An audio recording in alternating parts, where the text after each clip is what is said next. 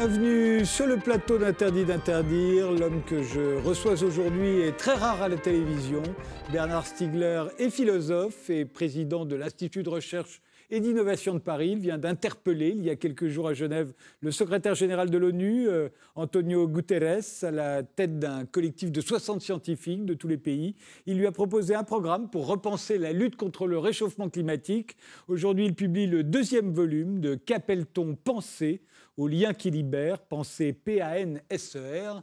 Après l'immense régression, c'était paru l'année dernière, voici la leçon de Greta Thunberg. Greta, c'est Antigone, dites-vous, c'est une jeune fille, mais c'est d'abord une parole, et cette parole est une force. Alors je vous propose d'écouter cette parole, un extrait, c'était Greta Thunberg à la tribune de l'ONU. This is all wrong. I shouldn't be up here. I should be back in school on the other side of the ocean. Yet you all come to us young people for hope. How dare you? You have stolen my dreams and my childhood with your empty words, and yet I'm one of the lucky ones. Alors Greta Thunberg, au fond, elle ne dit rien qu'on ne sache déjà, elle ne fait que répéter euh, ce que nous disent les rapports du GIEC depuis plus de 20 ans maintenant.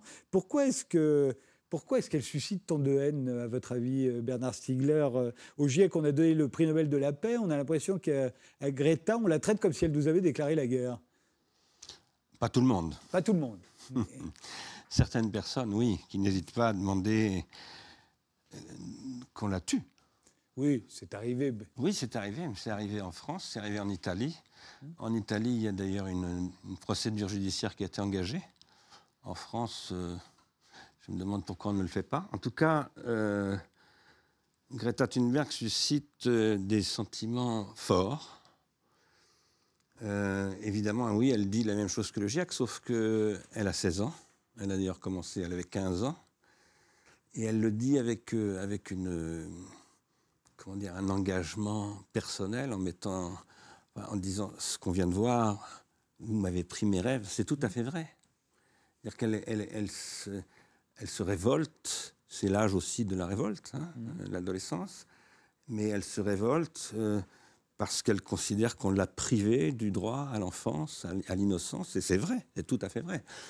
Alors, ce qui est tout à fait extraordinaire, c'est que d'une part, elle parle euh, comme ce que les Grecs euh, d'il y a fort longtemps, de la Grèce archaïque, telle que la décrivait Michel Foucault dans ses derniers séminaires au Collège de France, elle parle dans ce que les Grecs de l'époque appelaient la parésia, ce que Foucault traduisait par le franc-parler, c'est-à-dire qu'elle dit fort et clairement ce que personne ne veut entendre, mais ce que tout le monde sait mais que personne ne veut entendre. À savoir que nos dirigeants ne prennent pas leurs responsabilités. Ils savent très bien ce que nous disent euh, les scientifiques, et pourtant, ils ne font rien. Mais ils ne sont pas les seuls, on pourrait dire. Et d'ailleurs, elle le dit, Greta Thunberg. Les adultes, en général, ne font rien.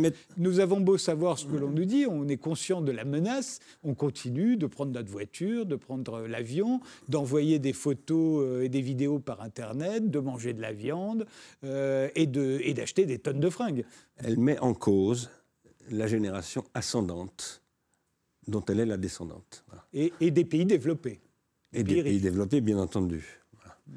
Euh, maintenant, euh, je pense que cette mise en cause, comme vous l'avez dit dans votre présentation, euh, elle rappelle Antigone, puisqu'Antigone s'adresse à, Créon, à son oncle, en le mettant en cause. Mhm en lui disant qu'il n'est pas responsable, qu'il ne, prend pas ses responsabilités, qu'il n'assume pas ses responsabilités. Elle dit la même chose, et malheureusement, elle a tout à fait raison. Donc elle a une, elle a, une espèce d'ampleur tragique, hein. euh, et par ailleurs, elle a mobilisé des millions de jeunes gens dans le monde, en France un peu moins qu'ailleurs d'ailleurs, dans certains pays comme l'Allemagne, la Belgique, c'est très très important cette mobilisation. Et, c'est une mobilisation salutaire, parce que ce que nous disent les scientifiques, en effet, comme elles le répètent, comme Antonio Guterres n'arrête pas de le répéter, et Antonio Guterres donc l'a invité aux Nations Unies. Le secrétaire général de l'ONU, il y a des photos d'elle à côté de Guterres. Voilà, hein. et, il l'a invité à, déclarer l'état d'urgence, voilà, dans, ses, dans, ses, dans son style, dans son, dans son langage, voilà. Euh, et dans un, dispositif qui est véritablement euh, euh, tragique, en effet, qui, porte à un niveau extrêmement élevé une tragédie, qui dans mon livre, je dis que c'est plus qu'une tragédie d'ailleurs, dont on ne veut pas entendre parler, alors qu'il est impératif de la prendre à bras le corps. Et quand on lit les rapports du GIEC, aujourd'hui, il nous reste, d'après le GIEC, sept ans pour prendre un tournant. Donc c'est extrêmement urgent. Je pense que Greta Thunberg doit être soutenue. Ça ne veut pas dire qu'il faille partager tout ce qu'elle dit. Il faut discuter avec elle. Avec Jean-Marie Leclésio, avec qui j'en ai parlé, puisqu'il avait publié un article qui s'appelait La gravité de la Terre, Greta Thunberg, virgule, la gravité de la Terre. J'avais été frappé par ce, cet article, il se trouve qu'on se connaît un petit peu, donc je l'avais appelé. Et nous avons décidé de créer une association, l'association des amis de la génération Thunberg. Mhm. Pourquoi? Parce que nous pensons qu'aujourd'hui, il faut organiser une discussion entre cette jeune génération, qui est effectivement privée de tout. J'avais moi-même écrit un, livre il y a trois ans consacré à un autre, une autre jeune personne qui s'appelle Florian, qui déclarait en 2005, il avait 15 ans, donc le même âge que Greta Thunberg lorsqu'elle a cessé d'aller à l'école, puisque ça a commencé comme ça. Il déclarait à un adulte qui lui parlait, mais vous ne comprenez pas, nous, notre génération, nous ne rêvons plus de créer une famille, nous savons que nous n'aurons pas de travail, nous ne pourrons pas avoir d'enfants, et nous sommes probablement la dernière ou une des dernières générations. C'est ce que pensent énormément de jeunes gens. Et donc, euh, c'est extrêmement grave qu'ils pensent cela. Et c'est notre responsabilité d'adultes de leur répondre. Ça ne veut pas dire qu'il faut leur dire oui systématiquement à tout ce qu'ils disent, mais ça veut dire qu'il faut les écouter, parce que de toute façon, ils disent vrai, tout le monde le sait. Maintenant, ce que nous pensons, nous, c'est que Greta Thunberg dit, dit deux choses très importantes. Elle dit écoutez les scientifiques. On ne peut pas imaginer une position plus raisonnable de la part de quelqu'un de 16 ans. C'est formidable d'entendre dire ça. Après, elle dit euh, dans ce qu'on a vu à l'instant, How dare you? Comment osez-vous? Et dans ce livre, j'essaie de montrer que le début de ce qu'on appelle l'Anthropocène, de l'ère Anthropocène, à partir du moment où l'homme a eu de l'influence sur la planète. Et a modifié la trajectoire de l'évolution de, ce qu'on appelle la biosphère depuis 1926. Euh, le début de l'Anthropocène, c'est l'époque d'Emmanuel Kant. C'est-à-dire c'est le début de la révolution industrielle. Emmanuel Kant publie la Critique de la raison pure, première édition, 1781. Euh, c'est en 1780 que James Watt et Matthew Boulton créent leur première entreprise de machinisme industriel. Donc c'est vraiment tout à fait en 1776, Adam Smith écrit La richesse des nations. Et à la fin du, XVIIIe siècle, Emmanuel Kant écrit un texte qui s'appelle, pour une revue euh, de Berlin, qui s'appelle Qu'est-ce que les Lumières? Et euh, dans ce, petit texte, un article de revue, il dit Les Lumières, c'est oser savoir. C'est ne pas craindre de savoir, de, s'emparer du savoir. Donc il plaide pour l'émancipation en posant, comme tous les gens des Lumières, tous les philosophes des Lumières, que tout individu a une capacité de raisonner et doit, doit penser par lui-même et doit devenir un libre penseur. Aujourd'hui, qu'est-ce que nous dit Greta Thunberg? Comment osez-vous? C'est comme et aujourd'hui c'est la fin de l'Anthropocène. C'est la fin au sens où le, GIEC nous dit c'est la fin. Il faut changer cette ère, sinon on va disparaître dedans si on n'en change pas. Et donc elle, elle dit comment osez-vous? Alors qu'est-ce qui s'est passé pour que entre 1797 quelques et 2018, 19, 20 maintenant, le 20 maintenant. Euh, ce, verbe oser changer de sens Eh bien, il s'est passé qu'il y a eu d'énormes transformations scientifiques et industrielles depuis Emmanuel Kant, que ces énormes transformations, en particulier sur le plan scientifique, l'apparition de la question de l'entropie, n'ont pas été prises du tout en considération dans les programmes politiques et économiques et que ça produit une catastrophe. Nous, nous disons, quand je dis nous, je parle au nom de ce collectif qui s'appelle le collectif Internation, nous disons que euh, l'Anthropocène, ce qu'on écrit avec un A et un H, du mot anthropos, c'est-à-dire l'homme anthropos comme marqueur d'une nouvelle époque géologique, eh bien, nous l'écrivons, nous, Anthropocène avec un E et sans H, comme c'est écrit sur le bandeau de mon livre.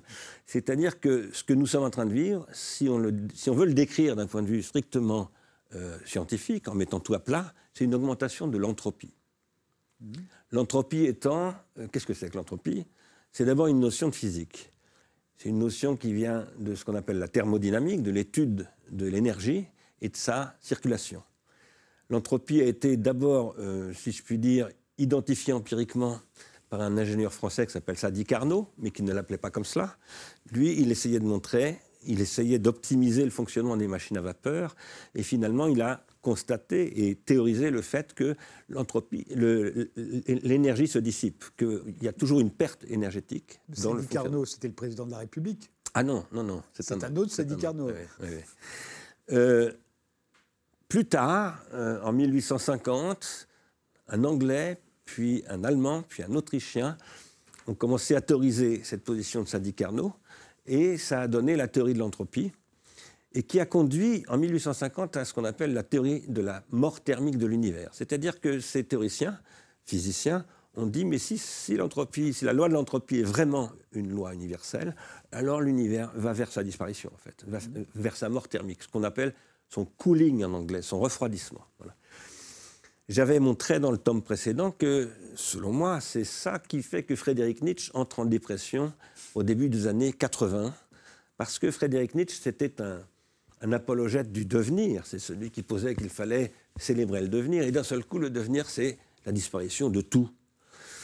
Je soutiens qu'il a écrit Zarathustra pour lutter contre sa dépression et que quand il produit la figure de l'éternel retour dans, dans, le courant de Zarathustra, en fait, il préfigure ce que Erwin Schrödinger, en 1944, un autre physicien, mais beaucoup plus tard, dira dans des conférences qu'il donne à Dublin pendant la Deuxième Guerre mondiale, où il dit Oui, tout est pris par l'entropie, mais les êtres vivants ont la capacité de retenir l'énergie. Et ils s'organisent, c'est-à-dire qu'ils deviennent des organismes, et ils se complexifient pour garder l'énergie. Ils peuvent la garder temporairement, ça ne peuvent jamais la garder éternellement, c'est pour ça que la vie n'est pas éternelle, et elle ne peut pas être éternelle. Et ils la gardent localement, c'est-à-dire qu'ils peuvent s'organiser localement.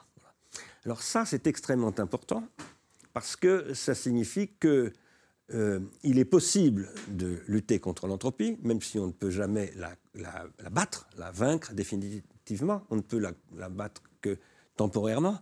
Et il est possible par ailleurs de décrire à travers l'entropie non seulement des phénomènes physiques, mais aussi des phénomènes biologiques. Par exemple, la réduction de la biodiversité, c'est une diminution de la négantropie, c'est une augmentation de l'entropie. Et en 1948, euh, l'entropie devient aussi un modèle formel pour penser l'information, ce qu'on appelle la théorie de l'information. Donc la théorie de l'entropie devient aussi une base euh, pour penser le fonctionnement des ordinateurs. Alors, quand on voit aujourd'hui que la société est massivement gouvernés par des algorithmes qui font des calculs sur tout ce que nous faisons en permanence. Maintenant, je crois que tout le monde en a plus ou moins pris conscience. Et que l'on voit que par ailleurs, le niveau du quotient intellectuel moyen a l'air quand même de ne pas s'élever énormément. En tout cas, qu'il y a des gens qui dirigent des États dont on se demande vraiment euh, comment c'est possible. Euh, je dis très souvent que Donald Trump, même Shakespeare ne l'aurait pas imaginé. Euh, il était capable d'imaginer énormément de choses, Shakespeare, dans La folie des hommes. Il y a dû y avoir des rois du temps de Shakespeare qui n'étaient pas très très malins non plus. Non, bien entendu, mais ils n'avaient pas la puissance de Donald Trump. Euh, et euh, ils, n'étaient pas, je dirais, armés et entourés comme ils le sont aujourd'hui euh, d'une puissance de détruire la planète, euh, par exemple, hein, de, sur un coup de tête. Voilà. Des fois, on se dit ça quand on écoute Donald Trump. Il n'y a pas que Trump, hein, malheureusement.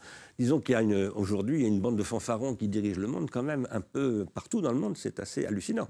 Alors, tout ça, nous, nous pensons que ça procède aussi de, l'entropie, voilà, de l'entropie informationnelle et, et, le fait que ce qu'on appelle la post-vérité, c'est-à-dire le fait que les gens sont de plus en plus sceptiques, qu'il y a une défiance de plus en plus grande par rapport à tout, y compris par rapport aux scientifiques, je dirais même surtout par rapport aux scientifiques. C'est un effet de tout cela et c'est extrêmement inquiétant. Mais euh, une des, parmi les supporters de Greta Thunberg, ou en tout cas ceux qui s'inquiètent euh, pour euh, l'avenir de cette planète et qui pensent qu'il faudrait prendre des mesures. Il y en a beaucoup qui accusent le capitalisme. Il faudrait changer de système. Greta elle-même a dit que si le système ne pouvait pas se corriger, il fallait changer de système. et pourtant, ce n'est pas le capitalisme le problème. Si le communisme l'avait emporté sur le capitalisme euh, et qu'aujourd'hui tout le monde pouvait obtenir euh, tout ce qu'il veut selon ses besoins, ce qui était la promesse du communisme, le problème serait le même. Le, problème, c'est le productivisme, c'est la production. Vous le dites, l'Anthropocène, ça commence avec la révolution industrielle. Euh, si tous les, les billets d'avion étaient gratuits, euh, il n'en demeure pas moins que le kérosène euh, utilisé par les avions continuerait de produire du réchauffement climatique. Euh, donc qu'est-ce qu'il faut Si on n'accuse pas le capitalisme, faut-il accuser le productivisme? Et à ce moment-là, ce qu'on accuse, c'est notre confort, tout simplement. Et, et ce confort-là, il y a de plus en plus de monde sur cette planète qui prétend y accéder. Alors, c'est une vaste question d'abord de dire ce que c'est que le confort, parce qu'il y a un grand malaise dans la consommation, comme vous le savez. Ça fait longtemps d'ailleurs, ce n'est pas du tout nouveau. Euh, les premières grandes enquêtes de marketing qui montrent qu'il y a un, mal-être du consommateur remontent au début des années 2000. Moi, j'en avais commenté une dans un de mes livres en 2004, voilà, et ça s'est énormément aggravé. Donc, euh, ce qui était vécu comme un confort et une espèce de bonheur euh, que l'American Way of Life était dont, l'American Way of Life était plus ou moins l'incarnation dans les années 50, 60, 70, qui ensuite s'est étendu au monde et qu'on appelle aujourd'hui le consumérisme ou le consumer capitalism. Euh, c'était pendant longtemps effectivement le rêve, disons, on appelait ça d'ailleurs le rêve américain, etc. Comme vous le savez, Jeremy Rifkin a, a écrit un livre qui s'appelle Le rêve européen, disant que le rêve américain c'était fichu. Je ne suis pas sûr que le rêve européen soit beaucoup mieux, mais euh, en revanche, ce que je crois, c'est que l'espèce d'euphorie qui était liée au confort, à la société de consommation, disons, de l'après-guerre, et qui s'est développée tout au long de la deuxième moitié du XXe siècle, c'est terminé. Y compris en Chine. Mm-hmm. Y compris en Chine. Euh, ça, va très, très, très, très vite, la transformation. Euh, la dépression en Chine est largement aussi importante qu'ici. Voilà. Le, taux de suicide est plus élevé d'ailleurs. Donc on peut considérer que c'est le confort, effectivement, trop de confort, trop de marchandisation, trop d'objets.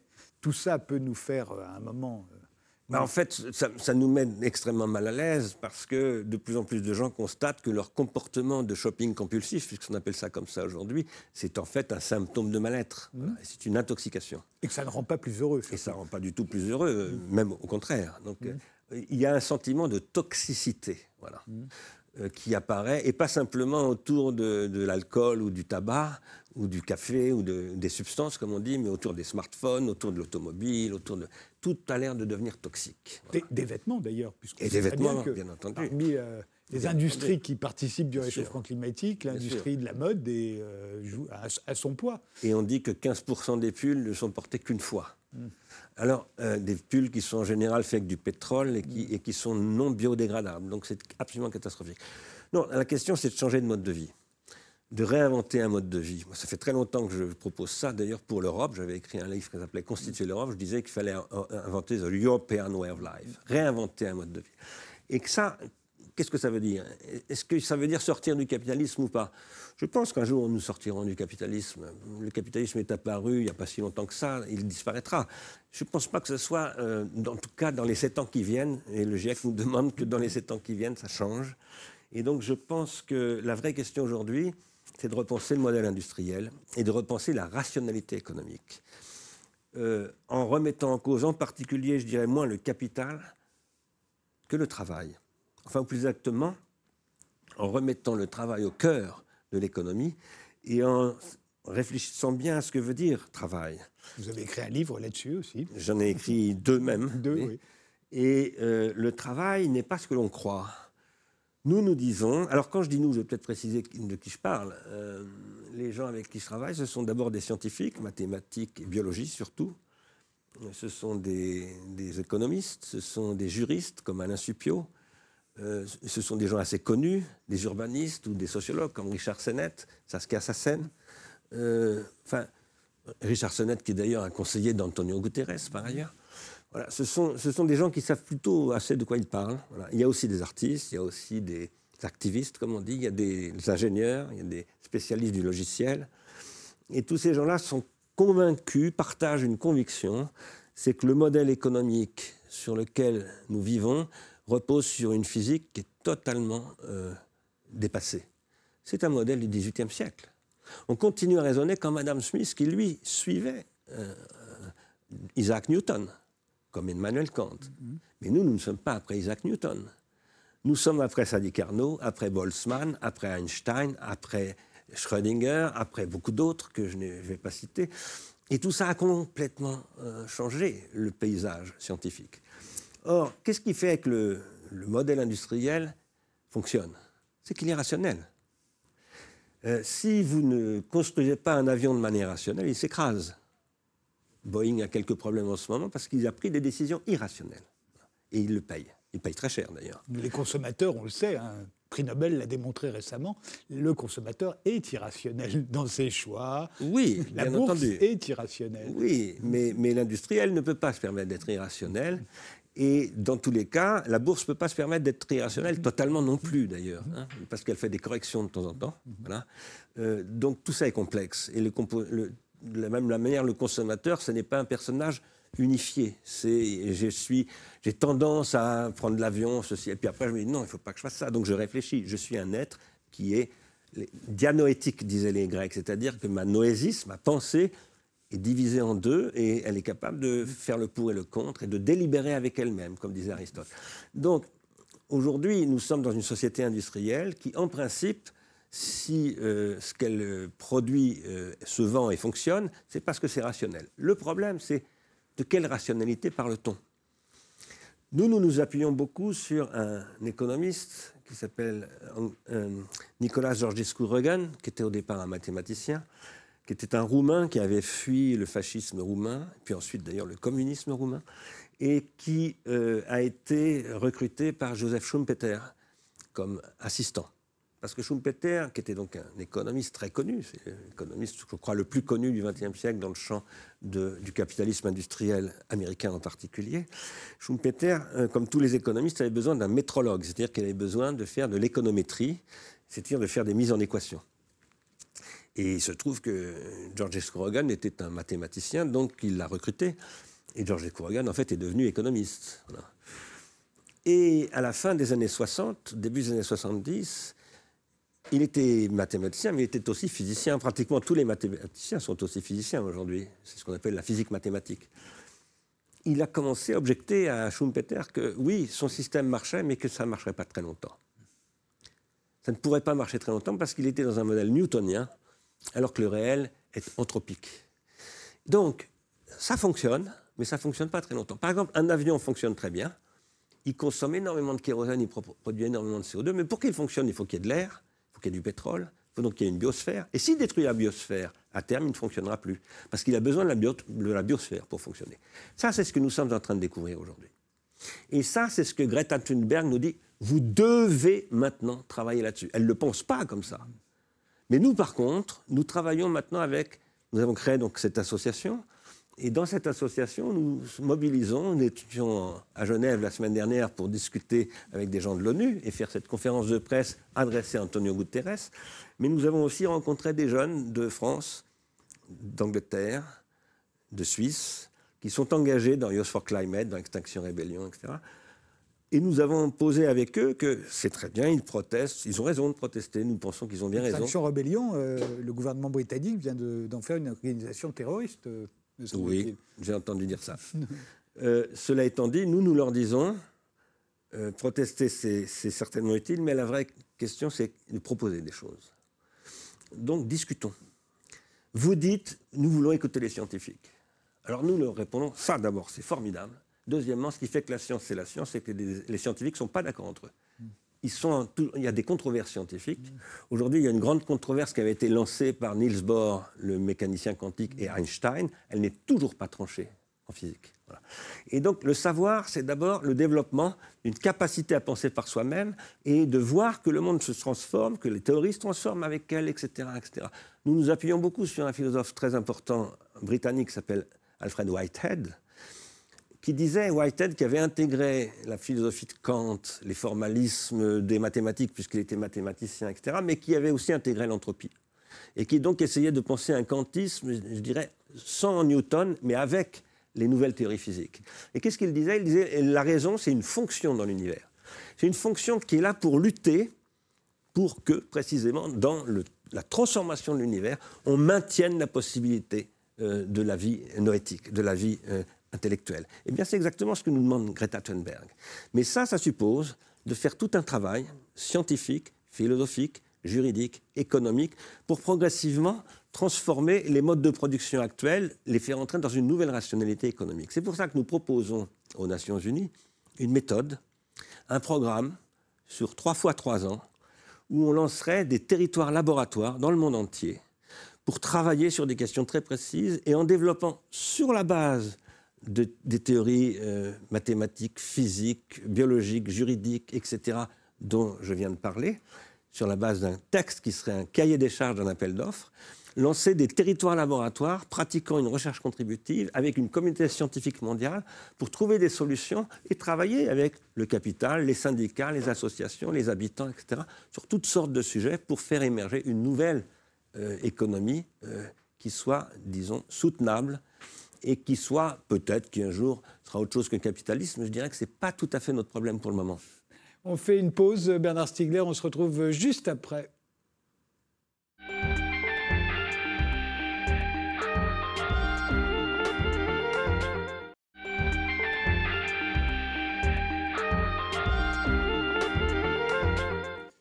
De retour euh, sur le plateau d'Interdit d'interdire euh, pour euh, continuer de discuter avec le philosophe Bernard Stiegler face à la lutte, face au réchauffement climatique, plus exactement, que faut-il faire euh, Je rappelle que vous venez de publier le deuxième volume de Qu'appelle-t-on penser euh, Il est intitulé euh, La leçon de Greta Thunberg. Il est paru au Lien qui libère. je voudrais qu'on dise un mot des, des collapsologues, des théoriciens de l'effondrement qui pullulent ces dernières années. on leur reproche d'encourager soit au suicide, soit au terrorisme, soit à la dictature. Euh, je mets à part quelqu'un comme Yves Cochet, qui lui nous promet 4 milliards de morts d'ici euh, quelques années. Lui, il encourage juste à s'acheter euh, des fusils, des arcs et des flèches et à se barricader chez soi. Mais, mais les autres, qu'en pensez-vous? Alors, je dois vous dire que ce livre, La leçon de Greta Thunberg, je l'ai écrit après avoir lu un article dans le journal Le Monde diplomatique de Jean-Baptiste Mallet, euh, qui euh, dénonçait ce qu'il appelle les effondristes, en vrac beaucoup de monde, dont euh, les signataires Pablo Servigne et Stevens, signataires du livre qui s'est vendu à 70 000 exemplaires, si j'ai bien enregistré, qui s'appelle Tout peut s'effondrer. Mmh beaucoup d'autres personnes et euh, Greta Thunberg. Et, alors, il se trouve que le livre de Pablo Servigne euh, et Stevens, je l'avais lu. Euh, et quand j'ai lu l'article, j'étais un peu surpris parce que je ne retrouvais pas vraiment ce que disaient Servigne et Stevens. Et puis quand j'ai trouvé le ton avec lequel, littéralement, Greta Thunberg était éreintée complètement, mmh. été stupéfait. J'ai été stupéfait parce que le Monde diplomatique est un, journal que je lis depuis 50 ans, pratiquement, euh, et qui euh, généralement s'intéresse aux mouvements sociaux, prend très au sérieux. C'est un journal auquel on peut reprocher tout ce qu'on veut, comme à tous les journaux. On ne peut pas être d'accord avec tout ce que disent les journaux. Mais il y a un truc qu'on ne peut pas contester, c'est que c'est quand même un journal très sérieux en général. Voilà. Et en plus, d'ailleurs, Jean-Baptiste Mallet lui-même plutôt un journaliste très sérieux. Il a même eu le prix Albert Londres. Il a fait un, livre que je n'ai pas lu sur l'industrie de la tomate, mais un autre que j'ai lu sur Amazon, qui est très très bien. Donc j'ai commencé cet article en me disant chouette, je vais me lire un bon papier, et j'ai été mais sidéré. Comme quoi, dès qu'on parle d'effondrement, de, fin du monde, euh, tous nos repères euh, sont oubliés. Alors justement, Servigne ne parle pas de fin du monde. Il commence son livre. Non, mais je parlais de votre du journaliste qui oui, journaliste. Oui, mais lui, il dit Servigne parle, euh, annonce la fin du monde, mais pas du tout. Mm. Exactement, euh, c'est exactement ce que le contraire de ce que disent Servigne mm. et Stevens. Il commence en disant un monde disparaît, mais c'est pas la fin du monde. Il, va falloir travailler à surmonter le deuil qu'on va devoir faire de ce monde qui disparaît. C'est la même chose dans l'Apocalypse de Saint Jean. Hein. Il ne nous dit pas que c'est la fin du monde, il dit qu'un autre monde en sortira. Oui, alors il dit que cet autre monde, c'est le, le, royaume. Bon, c'est le royaume du Christ. Bon, là, c'est pas ce qu'ils disent. Mm. Euh, toujours, quand je, défends ce, livre parce que je le, trouve sérieux, ça ne veut pas dire quand je le défends que je partage tout ce qui est dit. C'est comme tout ce que dit Greta Thunberg. Je ne suis pas du tout d'accord avec certaines choses que dit Greta Thunberg. Par contre, je pense que ces démarches sont sérieuses, qu'il faut les prendre au sérieux et qu'il faut les critiquer. Critiquer, ça ne veut pas dire éreinter, ça ne veut pas dire euh, mmh. euh, dénoncer, ça veut dire lire, analyser, énoncer les limites, discuter. Voilà. Mmh. Alors, moi, au départ, euh, le deuxième tome de Capleton Pensée ne devait pas du tout s'appeler La leçon de Greta Thunberg. Du tout, du tout. C'était un livre sur la justice et le droit. Mais euh, j'ai été perturbé dans ma trajectoire d'écriture. J'écris toujours mes livres en été. J'ai lu cet article le 1er août. Il est sorti le 1er août. Et j'ai été vraiment choqué. puisque vous avez beaucoup réfléchi à cette question, Bernard Stiegler, peut-on prendre ce tournant que vous appelez de vos voeux et que tous ceux qui, prennent la menace du réchauffement climatique au sérieux euh, disent, parce qu'il n'y a rien d'autre à dire, il faut tourner à un moment, on ne peut pas continuer comme ça. D'autant plus qu'on est de plus en plus nombreux sur cette planète. Donc ce tournant, peut-on le prendre sans euh, être obligé de passer par un régime dictatorial? Euh, Bien sûr que oui. Est-ce que vous pensez sincèrement qu'on peut tout à coup passer d'une société de l'abondance, ou certes tempérée par l'argent, mais à une société du rationnement? Parce qu'on ne voit pas comment on pourrait faire autrement. C'est pas la question fondamentale. Euh, ou, en tout cas, ou au pire de la pénurie, certains. la question fondamentale, c'est celle dont je vous parlais tout à l'heure, c'est le travail. Ces questions, j'y travaille moi-même depuis six ans, après avoir étudié des travaux du MIT et d'Oxford, euh, qui ont été très largement commentés. J'avais moi-même écrit un livre dessus, et en particulier ce, ce rapport du MIT qui montrait que 47% des emplois aux États-Unis pourraient être automatisés parce que les gens qui les font sont prolétarisés. Mmh. Mais on, a, on a, dit aussi qu'ils avaient peut-être un peu exagéré en arrivant à 47% ça pouvait être que 10. Non. Euh, Vous ne le croyez pas? Non, non, non. Ils ont été mal interprétés. Ils n'ont jamais dit que 47% des emplois allaient disparaître. Ils n'ont ah, jamais dit ça. Ils n'ont jamais dit ça. Ça, c'est la presse qui a transformé. Euh, et, moi non plus, j'ai jamais dit qu'ils disaient ça. J'ai toujours dit qu'ils disaient que 47% d'emplois sont automatisables. Ça ne veut pas dire qu'ils vont l'être. Voilà. Aujourd'hui, l'OCDE, dernier rapport de l'OCDE, 14% des emplois existants dans le monde de l'OCDE, dans tous les pays de l'OCDE, vont disparaître. Mm c'est quand même considérable. C'est l'OCDE qui, pendant longtemps, a d'abord dit 5%, puis après 7%, puis après 10%, maintenant c'est 14%. Donc euh, voilà, il y a une tendance très forte, de toute façon, il suffit de regarder autour de soi. L'automatisation, ça va euh, L'automatisation fait disparaître des emplois. Euh, et ça pose évidemment des problèmes de solvabilité économique, parce que moins il y a d'employés, moins il y a de pouvoir d'achat, moins il y a de pouvoir d'achat, moins il y a de vente, etc. Donc le système ne peut que s'effondrer. Et l'effondrement, il viendra peut-être d'abord de cela. Euh, s'il y a un effondrement au sens euh, voilà, d'une rupture brutale, ce qui n'est pas tout à fait sûr, mais c'est très probable. C'est très probable, mais ce n'est pas tout à fait sûr. Moi, je me bats pour éviter ça. Euh, toujours est-il que dans cette affaire, la question, c'est l'automatisation au départ.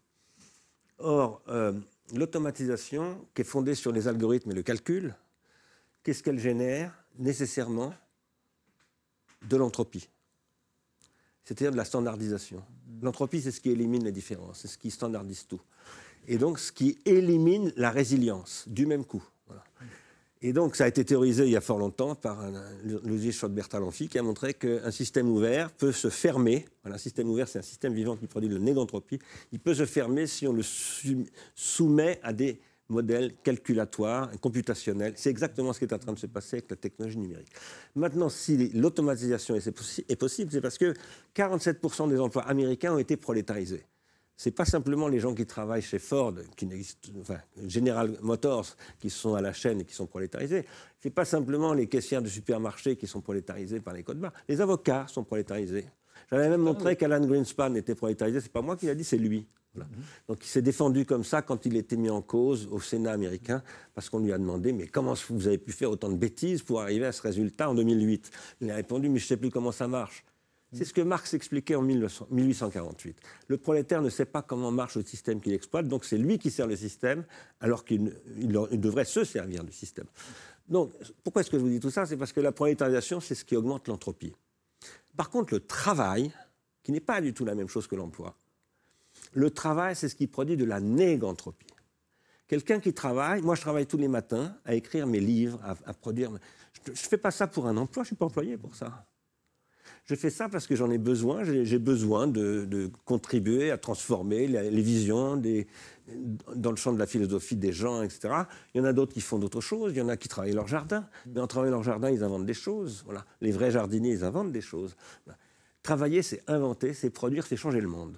Aujourd'hui, l'emploi, la plupart des gens, en tout cas les, employés prolétarisés, ils ne transforment rien du tout. Ils sont transformés, eux, en marionnettes, et un jour on leur dit on n'a plus besoin de toi, les algorithmes font ça mieux que toi. Donc ça, c'est insolvable économiquement, mais en plus c'est insoutenable sur le plan environnemental. Donc ce que nous disons, nous, c'est que si on veut resolvabiliser l'économie, capitaliste ou pas capitaliste, pour le moment, ce n'est pas mon problème.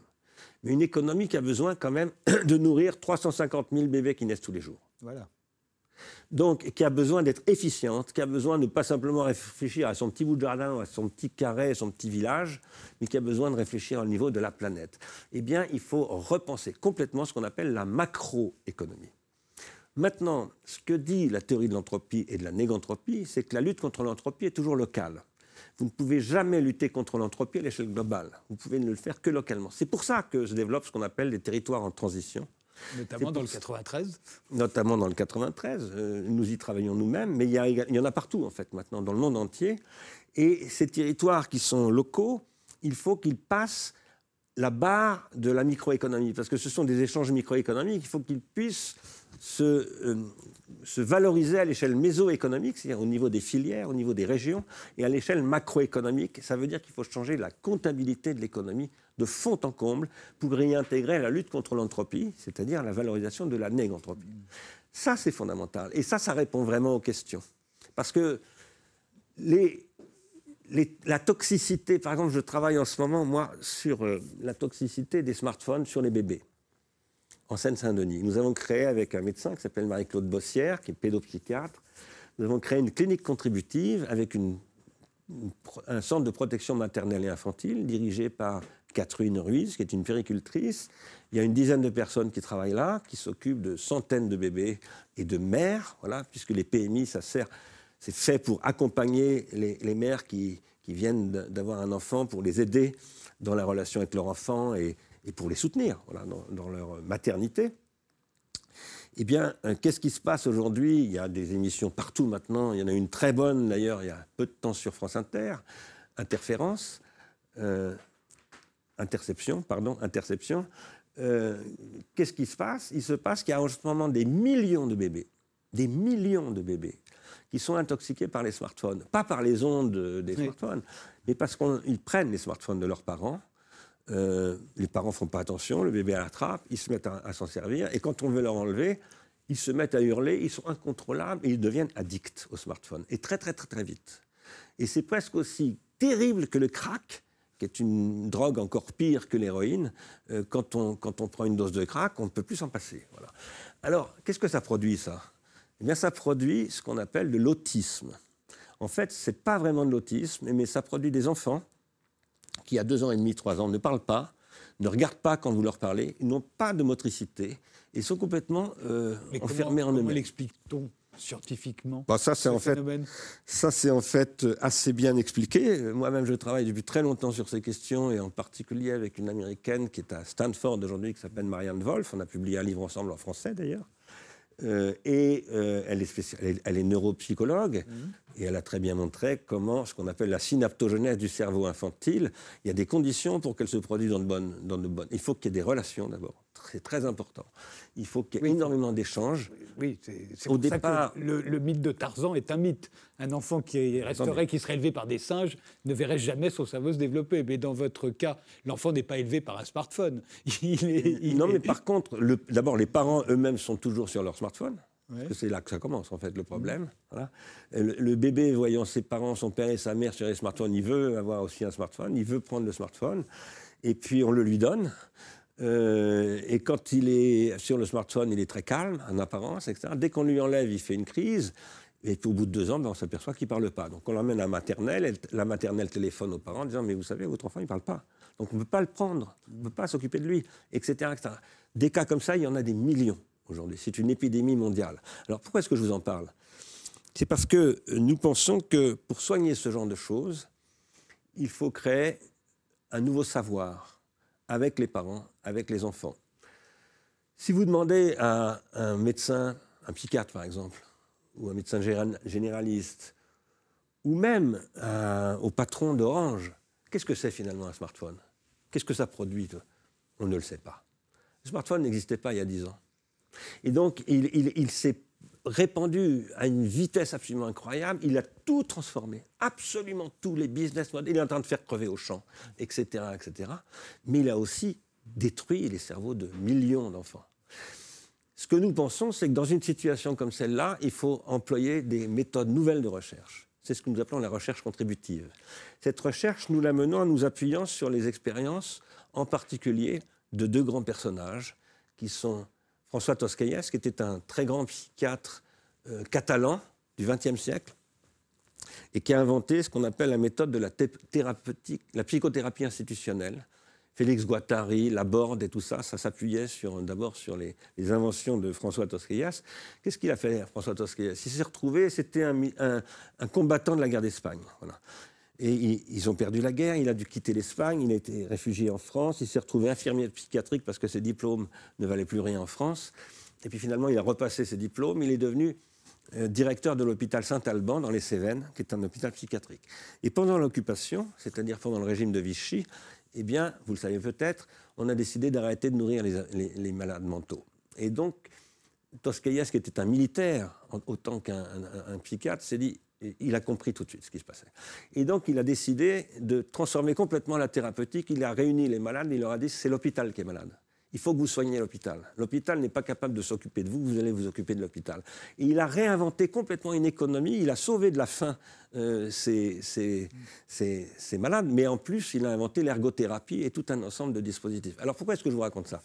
Parce que nous nous inspirons de lui et nous nous inspirons d'un anthropologue américain qui s'appelle Gregory Bateson, qui est très connu, et qui était le mari de Margaret Mead, qui était une psychiatre, une psychanalyste. Et Gregory Bateson a écrit un texte extrêmement fameux qui s'appelle La cybernétique du soi, où il a étudié euh, les alcooliques anonymes. Qu'est-ce que c'est que les alcooliques anonymes? C'est une association qui a été créée au XXe siècle par d'anciens alcooliques qui s'étaient désintoxiqués en soignant d'autres alcooliques. C'est-à-dire qu'ils se désintoxiquaient en aidant d'autres à se désintoxiquer. On l'a depuis développé à tous les mots euh, imaginables. Oui, mais... Sexe addict anonyme. Oui, mais les alcooliques anonymes, eux, ils avaient des résultats quatre fois supérieurs aux hôpitaux américains. Mm. Et donc, euh, Betson, qui était un homme curieux euh, et un anthropologue, a dit, je vais étudier ce truc-là. Et donc, nous avons repris ces travaux, qui sont très documentés maintenant, et aujourd'hui, nous avons une, mis en place une clinique dans laquelle euh, le but, c'est que les parents avec leurs enfants qui ont subi ce processus, mais qui ont compris, d'abord grâce à Marie-Claude Bossière qui a travaillé avec eux, finalement tout ce qui se passait, et qui ont décidé de lutter, et qui ont réussi à sauver leur gosse, c'est-à-dire à renverser la situation, à, le désintoxiquer du smartphone, en se désintoxiquant eux-mêmes du smartphone, eh bien, ils deviennent comme les alcooliques anonymes, ceux qui viennent désintoxiquer les habitants du quartier de Pierre-Sémar à Saint-Denis. Alors, pourquoi est-ce que je vous dis tout cela? C'est parce que nous sommes confrontés à l'échelle mondiale à un processus de désintoxication. Et je vous donne un, autre exemple très différent de toxicité. Aujourd'hui, en Seine-Saint-Denis, il y a des grands travaux qui commencent pour le village olympique. Dans la région parisienne, quand vous faites des grands travaux, vous construisez des immeubles, vous faites des fondations. Vous excavez des milliers de tonnes d'argile. Et vous transportez cette argile à, à 100 km de là, parce que c'est du déchet. Et c'est un scandale. Parce que l'argile, c'est un excellent matériau de construction. Et avec les technologies actuelles, avec les robots, avec toutes sortes de dispositifs que l'algorithmisation du bâtiment permet de faire, eh bien, on peut exploiter l'argile, on peut créer des nouveaux métiers, ce qu'on appelle nous les nouveaux compagnons du bâtiment, qui savent travailler l'argile, l'argile crue, et qui l'argile crue a des qualités thermiques extraordinaires. Donc, on économise le transport de l'argile, on économise le coût du, du béton qu'il aurait fallu couler pour produire euh, ce, qui, ce, qui finalement aurait été de l'argile. Mais en plus, on a un matériau de construction qui est thermiquement absolument formidable. Voilà. Vous savez que l'argile crue, c'est utilisé dans le Sahara, ou disons à la limite du Sahara, pour Pourquoi? Bah, Pour vivre dans des maisons, il fait 50 ou 55 dehors, mais à l'intérieur, on peut y vivre. C'est un problème qui va se poser à nous, parce qu'il paraît qu'on va atteindre 50 degrés en France, voilà, dans quelques années.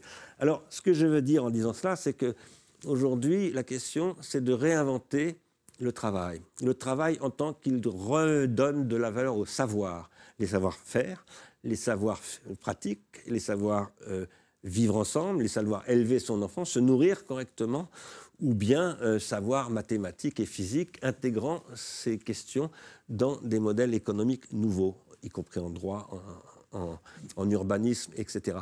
Donc tout ça, ce sont des vraies réponses. Et ce qu'on a proposé à l'ONU, c'est de lancer des programmes comme ça. On en a un qui se développe en ce moment en Seine-Saint-Denis, avec des résultats vraiment très intéressants. On n'a aucun soutien public. Hein. On ne fait ça qu'avec la bonne volonté d'entreprises qui nous aident. Voilà. Vous dites, euh, Bernard Stiegler, que penser euh, va devenir l'une des activités principales du XXIe siècle. Penser, encore une fois, P-A-N-S-E-R. Euh, qu'entendez-vous par là et à quelle sorte de pansement songez-vous? Alors, le pansement, mon, livre, Qu'appelle-t-on penser, est d'abord une sorte de parodie d'un titre allemand, Was heißt Denken, d'un philosophe bien connu et d'ailleurs un peu controversé, parce qu'il a un, passage par le nazisme qui s'appelle Martin Heidegger. Euh, je, parodie. Lui, c'est PEN. Lui, c'est PEN. voilà.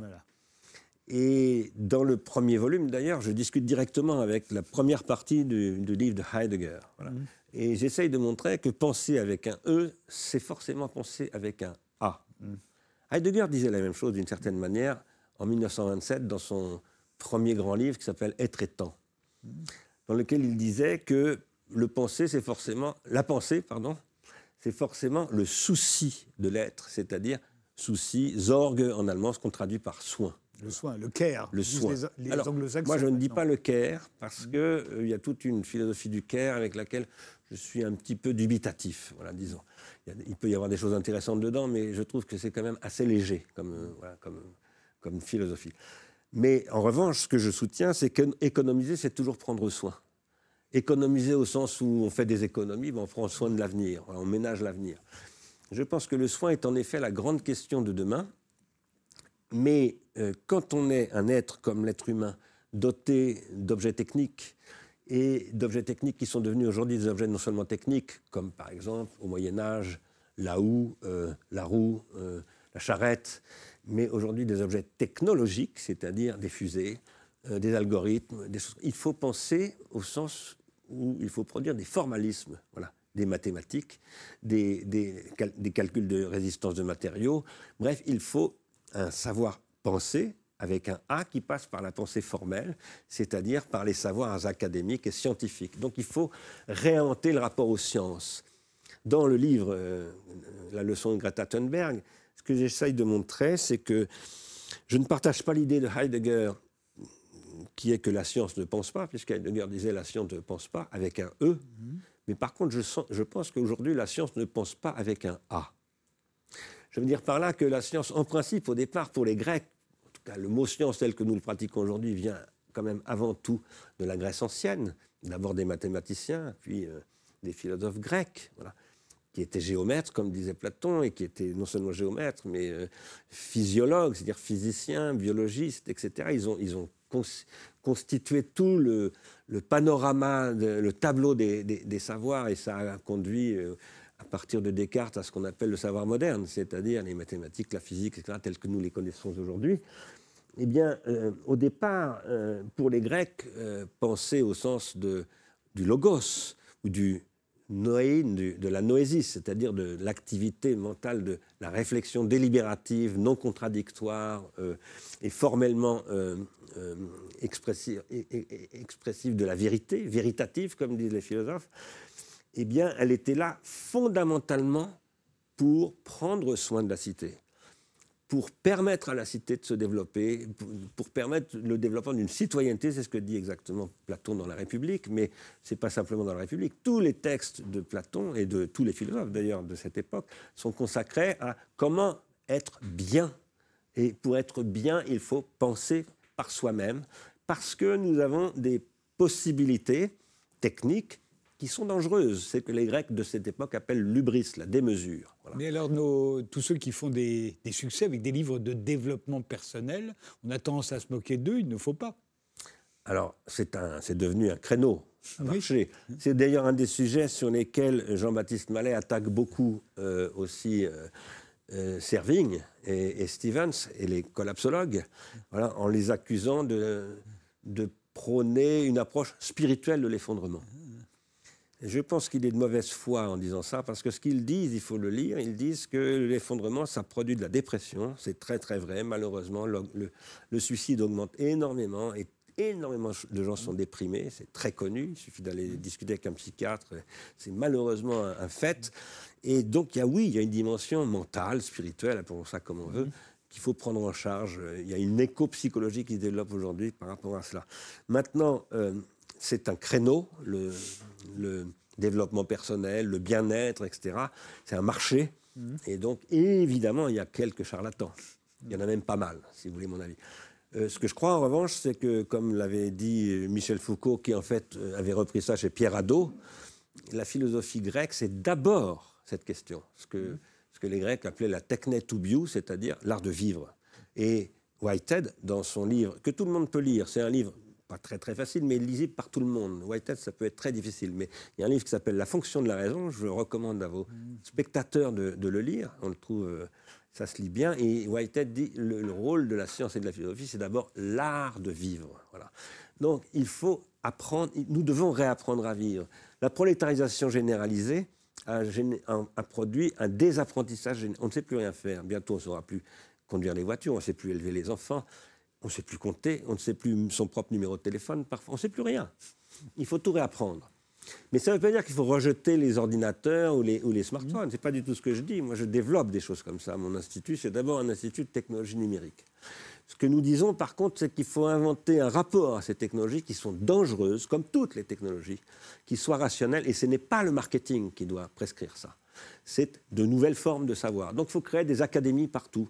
Mais des académies comment on travaille l'argile, comment on soigne des enfants exposés au smartphone, des académies. Comme, vous savez, au XVIIe siècle, il s'est développé ce qu'on appelle la République des lettres, ça c'est fort connu, mais il s'est développé aussi ce qu'on appelait des académies. Ce sont les protestants au départ qui les ont développées. Et il y avait des académies partout. des gens qui se... Qui il faut reconstituer ça. Les gens le demandent. Et en plus, les technologies le permettent. On peut, avec les technologies digitales, au lieu de faire Twitter et Donald Trump, on pourrait faire mieux. Ce que je pense, c'est que Orange devrait faire ça avec euh, les amis allemands et belges et italiens qui sont très très bons, comme les Français, en informatique et en télécommunication, et qu'il faut se donner de l'ambition pour donner par exemple une portance à la politique développée Ursula von der Leyen euh, pour sauver le monde grâce à l'Europe. Merci Bernard Stiegler d'avoir été euh, mon invité euh, dans cette émission. Je rappelle que la leçon de Greta Thunberg, euh, le volume 2 de Qu'appelle-t-on penser? Il y aura un troisième volume? Il y aura un troisième qui s'appelle Déconstruction et Destruction. Ça vient de sortir aux éditions Les Liens qui libèrent. Merci de nous avoir suivis. Rendez-vous au prochain numéro.